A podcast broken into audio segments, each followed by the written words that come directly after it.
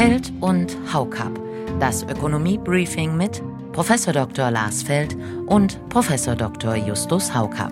Ein Pioneer Original. Ich würde dann auch ungern hören, dass in zwei Jahren wieder das große Stöhnen kommt, dass man jetzt doch die Hilfe vom Staat braucht, um das billige Gas zu bekommen. Diese Art der Übertreibung, die dann zu medialer Hysterie und zu großen Sorgen in der Bevölkerung führt, die kann man sich eigentlich auch sparen. Ob die Europäische Zentralbank jetzt so schnell zu diesen dann doch sehr geringen Zinserhöhungen kommt oder ob sie nicht doch nochmal die 0,5 wählen.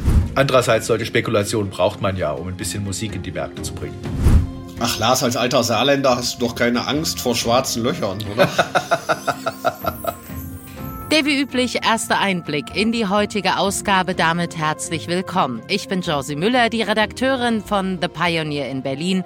Zugeschaltet sind aus Düsseldorf Justus Haukap und aus Freiburg Lars Feld. Guten Morgen. Ja, liebe Frau Müller, liebe Hörerinnen und Hörer, einen wunderschönen guten Morgen oder guten Tag, wann auch immer Sie äh, diesen Podcast hören. Wir freuen uns sehr, heute mit Ihnen wieder über die wirtschaftlichen Aussichten diskutieren zu können und das ein oder andere Zusatzthema, natürlich auch die Bundesliga. Ja, auch von meiner Seite, liebe Hörerinnen und Hörer, ein herzliches Willkommen bei unserem Podcast. Ähm, Lars, ich freue mich auf die Diskussion mit dir, denn streng genommen diskutieren wir beide ja miteinander und gar nicht so richtig mit den Hörerinnen und Hörern. Und äh, mit Ihnen, liebe Frau Müller, freue mich, dass wir jetzt wieder ein bisschen uns über die wirtschaftlichen Entwicklungen auf der Welt unterhalten können. Also angesichts der Zuschriften, die ich dann immer wieder so kriege, sind das schon auch Diskussionen mit den Hörerinnen und Hörern, ja. Okay, da hast du recht, da hast du recht. Wir gehen auch immer wieder darauf ein, was äh, uns so zugetragen wird.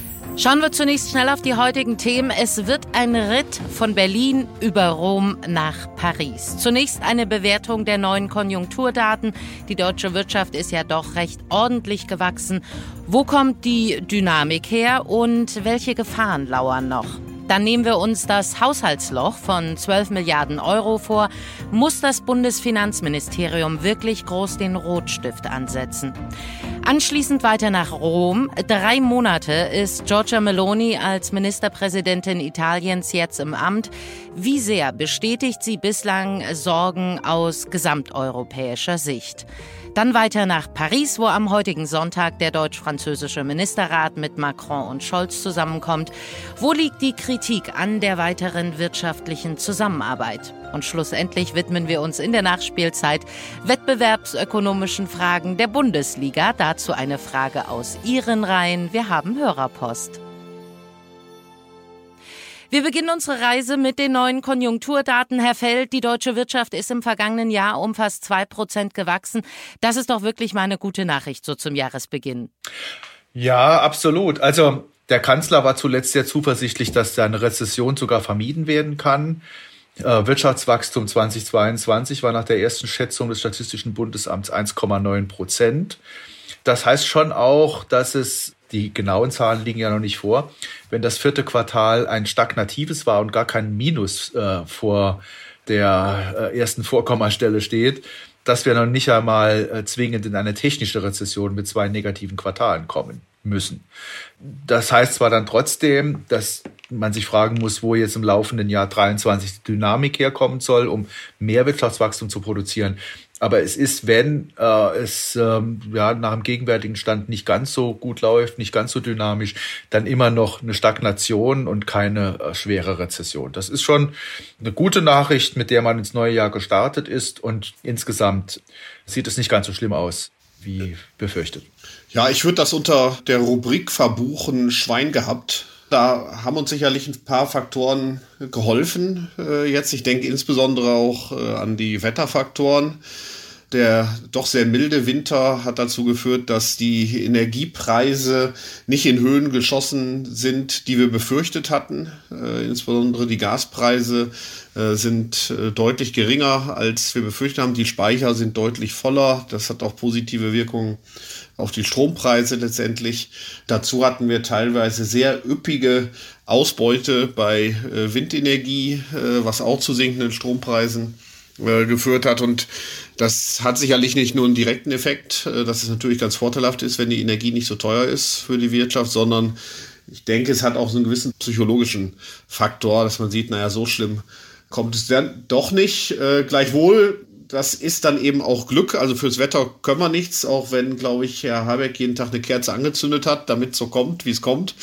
Wir sehen aber auch, äh, dass wir noch einige Hausaufgaben vor uns haben. Hier erinnere ich mal an die Studie, die das ZDW diese Woche vorgelegt hat. Äh, Deutschland fällt im Standortwettbewerb eher zurück.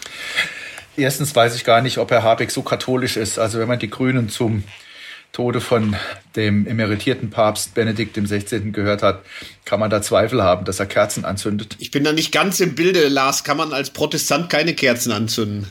Doch, du kannst alle möglichen Kerzen anzünden. Nur wenn du Kerzen anzündest, um dafür zu sorgen, dass keine Gasmangellage entsteht, vielleicht wäre es dann günstiger, nicht Wirtschaftsminister zu sein. Also ich glaube, es war nicht so sehr die Kerzen, sondern er hat sich ansonsten auch angestrengt, dass es ein bisschen besser läuft als äh, befürchtet. Das hört sich jetzt aber gemein an, Lars. Er hat sich sehr bemüht, ja. Also äh. nein, man muss schon, also jetzt mal ganz ernsthaft. Die Bundesregierung hat sich ja schon im Sommer sehr intensiv darum bemüht, die Speicher zu füllen, für eine bessere Gasversorgung zu sorgen wir beide haben ja viel schon diskutiert darüber. Natürlich hätte man sich auch noch im Hinblick auf Atomstrom oder Fracking, gerade auch wenn es um Strukturfragen geht, also um die mittlere Frist, mehr anstrengen können. Aber für diesen Winter ist wirklich viel passiert. Das ist jetzt nicht so gewesen, dass die Bundesregierung geschlafen hätte. Und dafür war das Wirtschaftsministerium hauptsächlich äh, federführend. Ja. Was man aber auch noch hinzufügen muss, also neben der eigenen wirtschaftspolitischen Anstrengungen und dem Glück aufgrund des relativ warmen Winters, kommt als weiterer Punkt hinzu, dass ja auch diejenigen, die im vergangenen Jahr den Zusammenbruch des Abendlandes heraufbeschworen haben, das aus bestimmten Interessenlagen herausgemacht haben, nämlich dass auch ordentlich Subventionen gezahlt werden. Die sind jetzt vielleicht in diesem Umfang nicht nötig und äh, manche in der Industrie werden auch enttäuscht sein, äh, vor allen Dingen, wenn man noch die Boni- und Dividendenregelungen mit hinzunimmt ist das vielleicht nicht ganz so im Sinne äh, mancher Industriekapitäne äh, ausgefallen. Aber diese Art der Übertreibung, die dann zu medialer Hysterie und äh, zu großen Sorgen in der Bevölkerung führt, die kann man sich eigentlich auch sparen. Ja? Also ein bisschen was an Nüchternheit in solchen Situationen ist auch hilfreich. Soweit das Warm-up. Es lohnt sich natürlich weiter zu hören. Es folgt noch die erste Bilanz zur Meloni-Regierung in Italien.